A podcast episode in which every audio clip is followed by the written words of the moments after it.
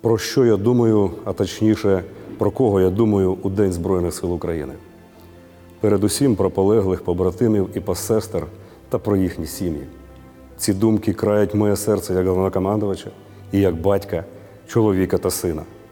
Вони змушують повсякчас озиратися на пройдений нами шлях довжиною майже в 9 років. Це шлях воїнів, шлях людей, які мають сміливість і гідність обрати свободу.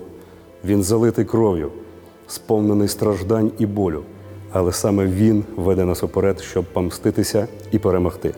Не залишає місця для страху чи зневіри. Кожного дня, усвідомлюючи ціну, яку ми платимо за свободу, я збираю всю волю в кулак, щоб вистачило сил здолати агресора і відбити в нього бажання будь-коли в майбутньому посягати на нашу свободу. Я знаю, що пліч опліч зі мною краще, міцніше за сталь, запекліше за вогонь, сильніше за будь-яку стихію.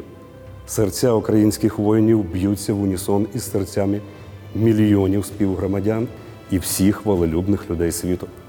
Дорогі солдати, сержанти, офіцери, працівники і ветерани Збройних сил, я гордий служити своїй державі пліч опліч з вами, гордий бути вашим головнокомандувачем у цей важкий час.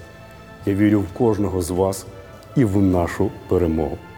Сердечно вітаю із Днем Збройних сил України. Бажаю швидкого відновлення пораненим воїнам, всім, хто в строю, сил і стійкості, натхнення і радості, переможного миру. Слава Збройним силам України! Слава Україні!